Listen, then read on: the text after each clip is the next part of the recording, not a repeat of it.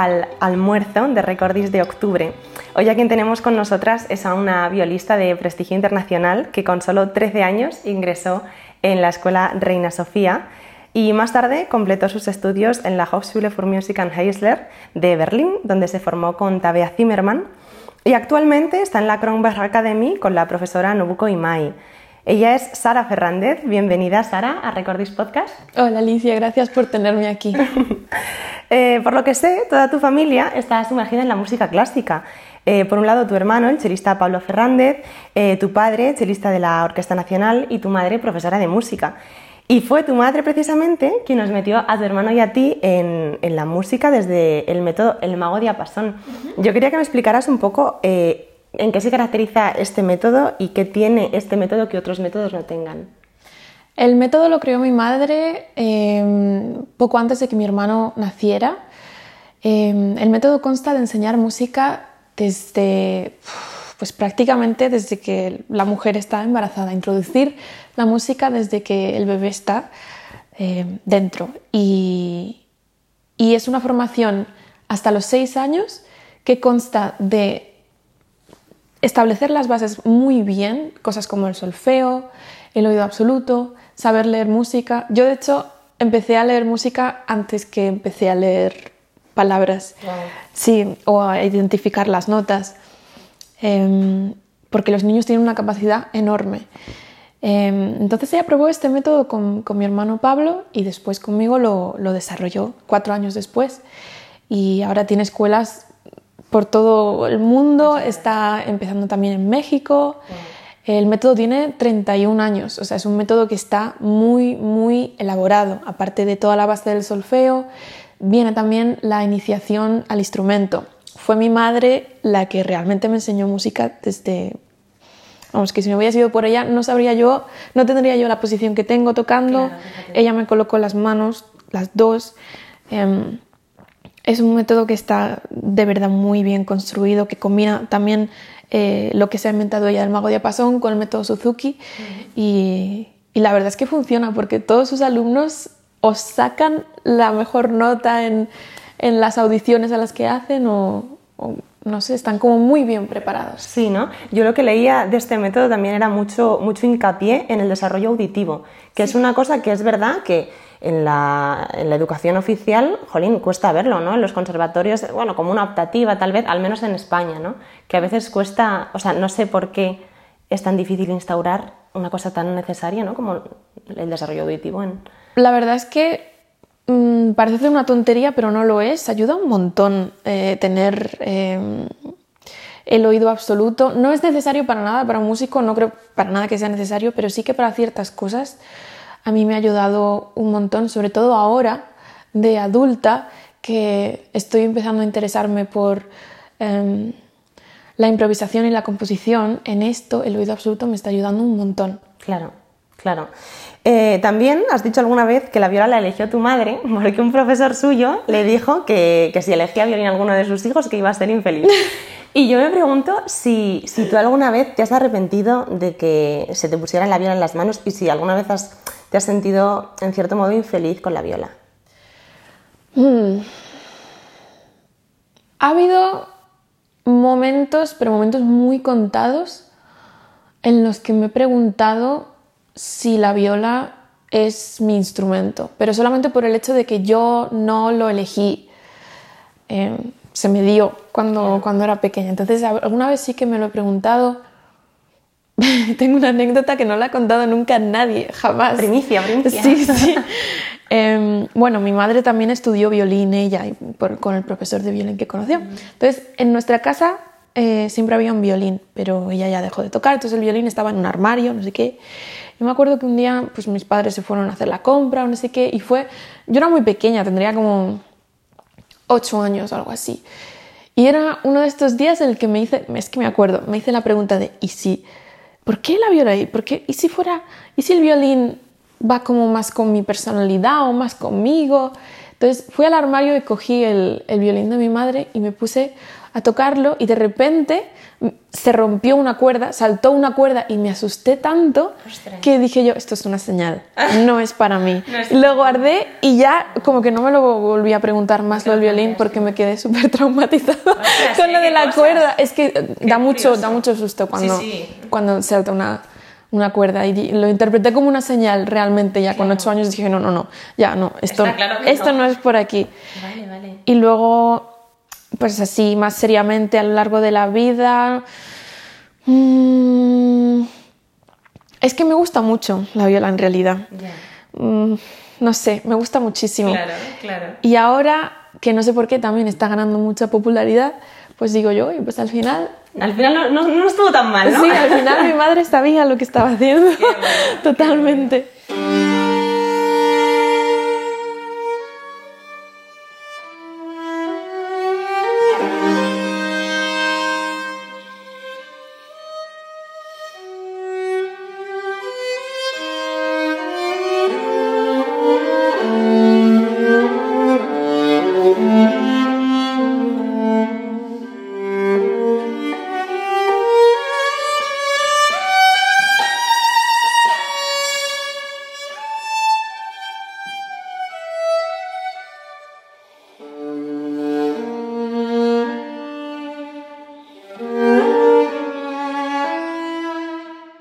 Oye, y con tan solo 21 años tocaste con la Filarmónica de Berlín, ¿no?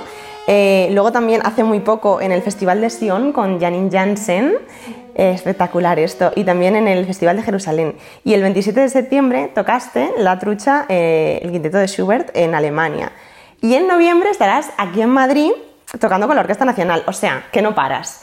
Eh, y además has tocado como solista, has tocado en cámara y has tocado eh, con orquesta. Yo no sé si hay alguna de estas facetas que te guste más y si hay una Sara diferente para cada una de, estas. Hmm. Depende, la verdad. Yo creo que yo soy yo en cualquier situación, eh, tanto en cámara como de solista, que son las cosas que más me gusta hacer. Em, pero también se juntan todas mis personalidades, pero también eso hace que, pues, que sea yo. En, música de cámara depende de con quién toques, puedes ser más tú o menos tú. Puedes estar más cómodo, pues como traer algo a la mesa o, no. Entonces, la música de cámara va mucho de... Em, también tienes que conectar inmediatamente porque no hay tiempo de... Mm, tú vas a un festival y tú tocas con esta, esta, esta persona y no les conoces de nada, no les conoces de nombre, pero no les conoces de amistad o de ya ni siquiera amistad, de haberte tomado un café. No, tú llegas y de repente tienes que, pues, pues tocar con estas personas. Entonces tienes que lidiar con todas estas personalidades y ellos contigo. Entonces a veces, pues, sabes, es, un ejercicio... sí, total, psicología, sociología, todo eso es súper, tienes que muy bien saber eh, cómo estar, cómo lidiar con, diferentes personalidades. Em, también los artistas tienen pues, personalidades muy, a veces muy marcadas, entonces eh, es interesante, eso, eso me gusta. Eh, no he tenido ninguna mala experiencia que pueda recordar ahora mismo y, y, la mejor experiencia que he tenido ha sido con Janine Jansen, desde luego. Eso fue ya como persona, como músico, como todo, para mí es mi ídola de la música clásica. Em, fue impresionante.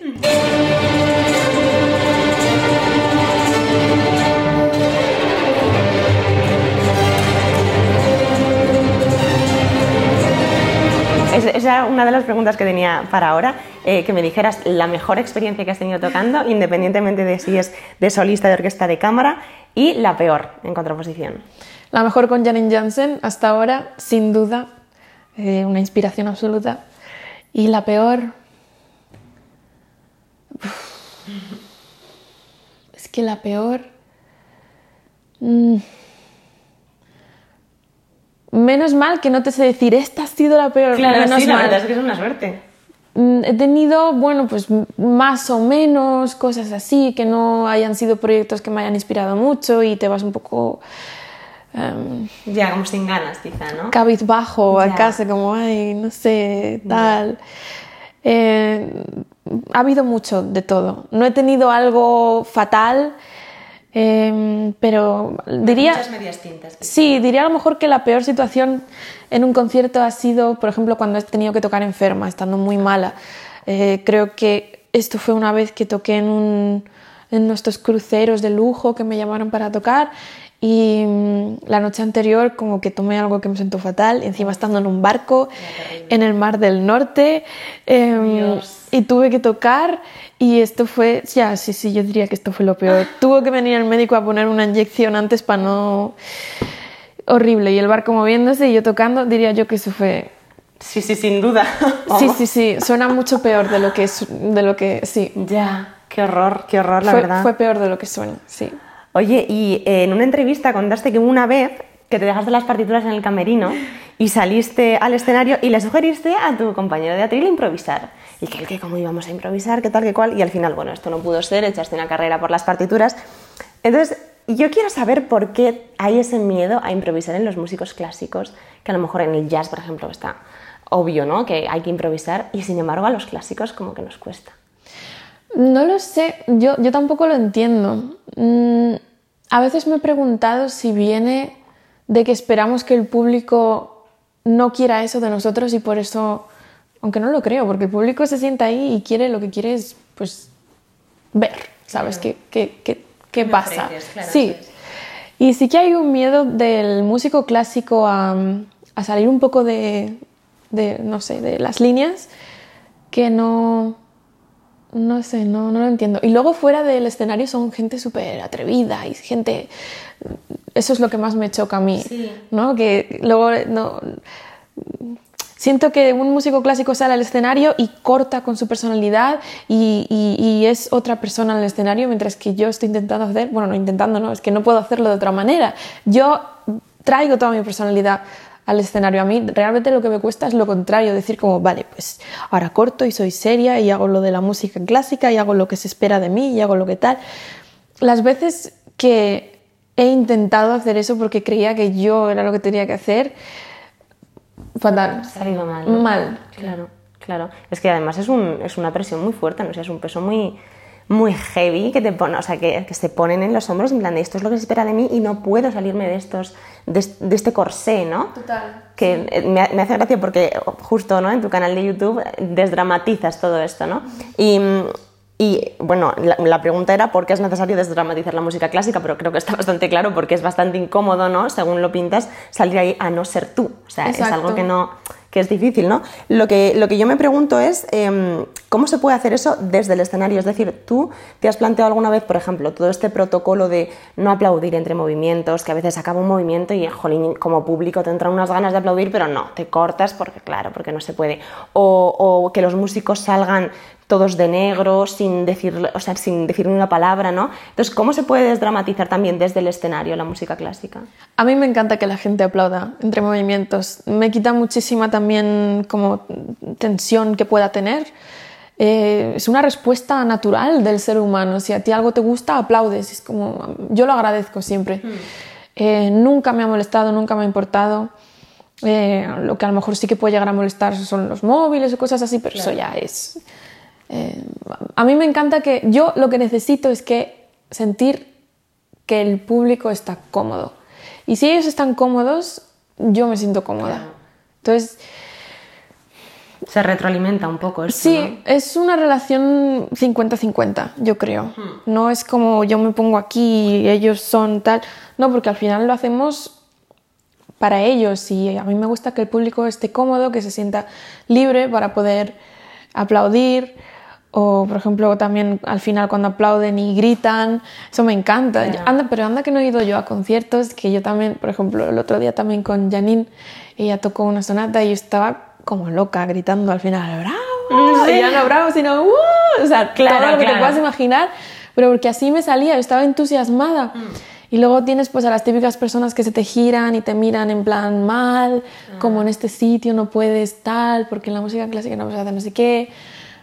No me importa. ¿Crees que eso se acabará alguna vez? O sea, ¿crees que Sí. cuando se, se mueran quizás estas generaciones que han crecido dentro de esos protocolos, se acabará, ¿no? Porque quiero decir... Es algo genera- generacional, sin duda. Sí, ¿no? Bueno, por- espero. Ya. Sara, toco la viola y estoy en Colonia de tour con el maestro Barenboim.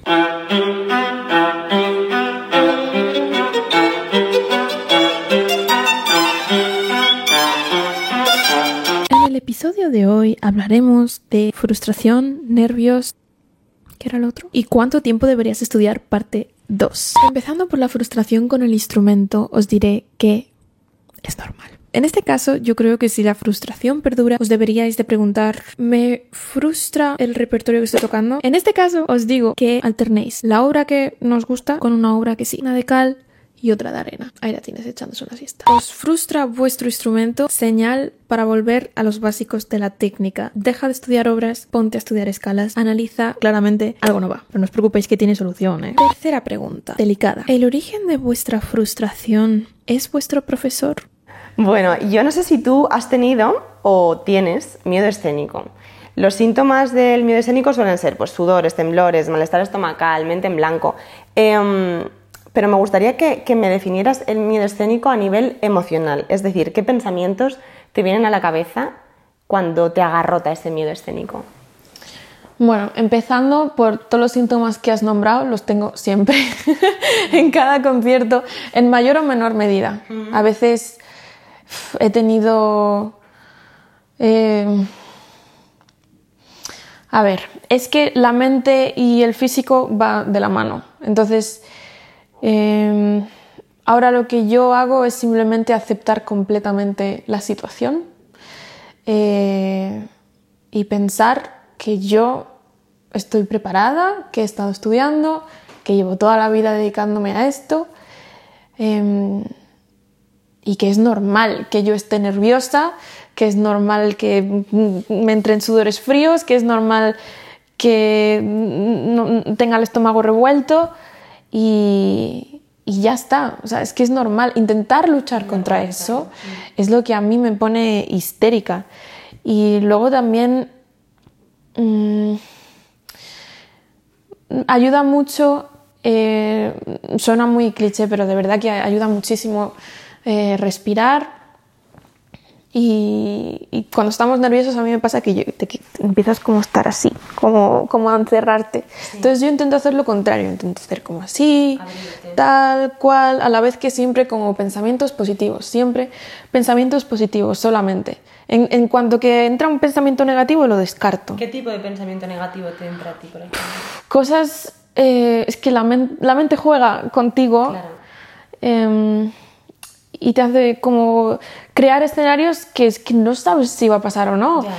Por ejemplo, ay, pues te vas a quedar en blanco o no te lo vas a saber o em, cualquier situación que realmente nunca me ha pasado. Entonces, luego digo, pero si, si, nunca me ha pasado, ¿por qué me va a pasar ¿De dónde lo saca la mente, no? Y si me pasa, ¿qué? ¿Sabes? O sea, pues bueno, alguna manera habrá de seguir. ¿Sabes? Ya, ya, ya, ya. Es que en relación con el miedo estoy pensando em, en el síndrome de la impostora.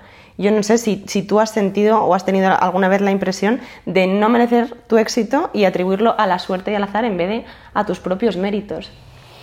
Mm, he oído mucho de este síndrome. Mm, tengo que ser honesta, no, no, no, me, no me he sentido así menos mal, ya me siento de miles de, miles de maneras, ¿eh? Mm. pero, pero esto es una cosa que, que no, porque realmente eh, soy muy consciente del, trabajo que, hago, muchísimo.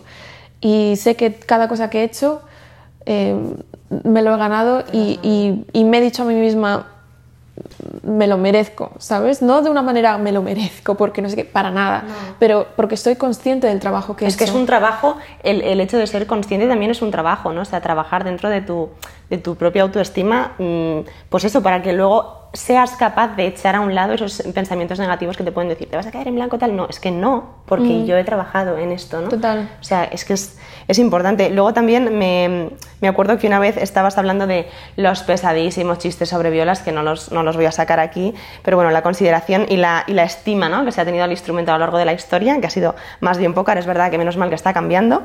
Em, Pero has dicho que es verdad que a veces cuando una violista o un violista toca bien, como que no es suficiente, ¿no? Que necesitas tocar como mil veces mejor que, por ejemplo, que un violinista para que se tenga eh, cierta consideración. Entonces, eh, a colación del síndrome de la impostora, Em, me recuerda esto al síndrome de la superwoman, ¿no? Entonces esto, pero como eh, orientada hacia las y los violistas, ¿no? Que es como que tienes que hacer, tienes que llegar a esa perfección, obviamente imposible, porque es imposible llegar a esa perfección. Y yo no sé si ahí sí que has sentido alguna vez esto de, exigirte tantísimo, ya no solo como violista, sino a lo mejor también como por ser mujer. Total, sí. Eh, bueno, yo siempre he tenido un nivel de exigencia muy alto que creo que es algo positivo, aunque a veces puede aparecer en formas negativas, pero lo tomo como algo positivo en general. Eh, y es verdad un poco lo que dices de que, mm, pues por tocar la viola, por querer estar ahí al mismo nivel de otra manera que otro instrumento, eh, tienes que ser como el doble de mejor. Pasa un poco ahora mismo, pues siendo mujer, ¿no? Si tú haces una audición y es que sigue pasando, no te, no, te, voy a decir que no sigue pasando porque sigue pasando. Si tú vas a un sitio, te presentas a algo y eres tú y un chico y tocáis igual, el chico tiene más posibilidades. No siempre pasa necesariamente, pero yo ya lo he visto muchas veces. Ni siquiera ya conmigo, pero desde fuera. Así, ¿eh? Vale. O sea, en las, audiciones que tú, que tú has hecho, ahora en, tu persona, ¿has, ¿has, sentido que se reconocía más el trabajo de un chico que el tuyo? Es difícil decirlo, ¿no? Porque al final, quiero decir, ¿cómo lo puedes saber objetivamente tú si no estás en el jurado? Pero hay cierta sensación, ¿no? Que a lo mejor sí se tiene, no lo sé. Yo esa sensación, no te voy a decir que la he tenido muchas veces porque te estaría mintiendo, pero sí que la he tenido en contadas ocasiones donde he visto clarísimamente que era una situación injusta. Pero ahí lo dejé, porque es que... Es difícil luchar contra eso, ¿no? Al final es, al menos tú en tu persona lo que dices de, trabajar en, creer y en confiar en tu esfuerzo y en tu trabajo, creo que esa es la manera de luchar también, ¿no? Un mm. poco. Sí, y también te digo que si no ha funcionado, eh, eso no era para mí. Yo no quiero estar en un lugar donde esas cosas vayan a pasar, ¿sabes? con lo cual siempre lo he tomado como una victoria personal, como para decir, ah, vale, por aquí no es, pues voy por aquí. Este no es mi sitio, voy a probar otra cosa. Esta no es mi gente, voy a buscar otra gente. Claro, claro. Bueno, pues eh, por último, una pregunta que, le hago a todos y a todas las artistas que entrevisto y es eh, preguntarte sobre el éxito. ¿Qué es para ti el éxito? El éxito. El éxito es poder sentirte feliz y agradecido con lo que haces a diario. Yo creo. Y luego lo que venga después ya es de extra un poco. Pero que tú te vayas a la cama todos los días con este sentimiento de, joder, que bien estudia hoy, o este concierto, que bien me lo he pasado, no sé qué. Eso es éxito absoluto, para mí, absolutamente. O sea, sí. Sí. ¿Crees que tiene algo que ver el reconocimiento social con el éxito que tú puedas sentir? Es que el reconocimiento social mm, ya no me lo tomo muy en serio en general porque hay, un poco de todo, ¿no? Hay gente que a lo mejor, pues ahora salen estos vídeos de TikTok y, y no hacen nada, yo qué sé, y tienen un reconocimiento social de miles de millones de personas y luego hay un artista que, no sé, es impresionante, pinta unos cuadros que alucinas y no tiene ningún tipo de, no le conoce ni su madre en casa. Entonces, lo del reconocimiento social si te viene por lo que sea, bueno, pues bien, siempre a todos nos gusta que nos reconozcan el trabajo que hacemos y sientan muy bien, la verdad. Pero si no lo hay, pues tampoco pasa nada. Por eso es muchísimo mejor eh, sentirte tú satisfecho de verdad contigo mismo para no tener que necesitar la verificación de nadie, como, ¿sabes? Entonces, eh, porque luego entras ahí con la obsesión de ¿por qué no te estoy teniendo más reconocimiento? ¿Para qué quieres el reconocimiento si tú sabes cómo te sientes y sabes lo que estás haciendo? Claro. No sé. Es que a nivel, a nivel artista, ¿no? O sea, quiero decir, al final eh, un médico quizá por poner un, campo muy alejado, ¿no?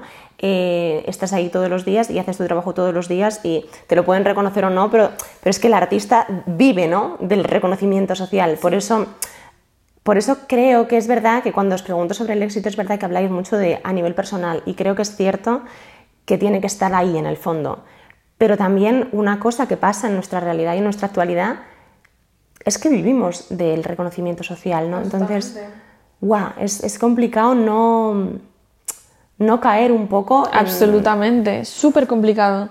Pero no nos tenemos que olvidar también que el arte es algo subjetivo. Entonces también entra un poco eh, las mentiras también, que a lo mejor tú tocas de una manera y alguien te dice lo amo y alguien te dice lo odio. Ya. ¿Qué está bien y qué está mal? Ya. Por eso también es, por eso he dicho que es súper importante que lo que para ti eh, primero quieres defender. Porque también si tú no estás convencido de lo que vas a presentar. Ya, ahí está el problema. Qué bueno. Pues muchísimas gracias por esta entrevista, Sara. Recordamos también que el 6 de noviembre Sara Fernández tocará el concierto Rapsodia para viola y orquesta eh, de Bonusaf Martinu con la Orquesta Nacional de España. Así que está tal loro que la esperaremos aquí.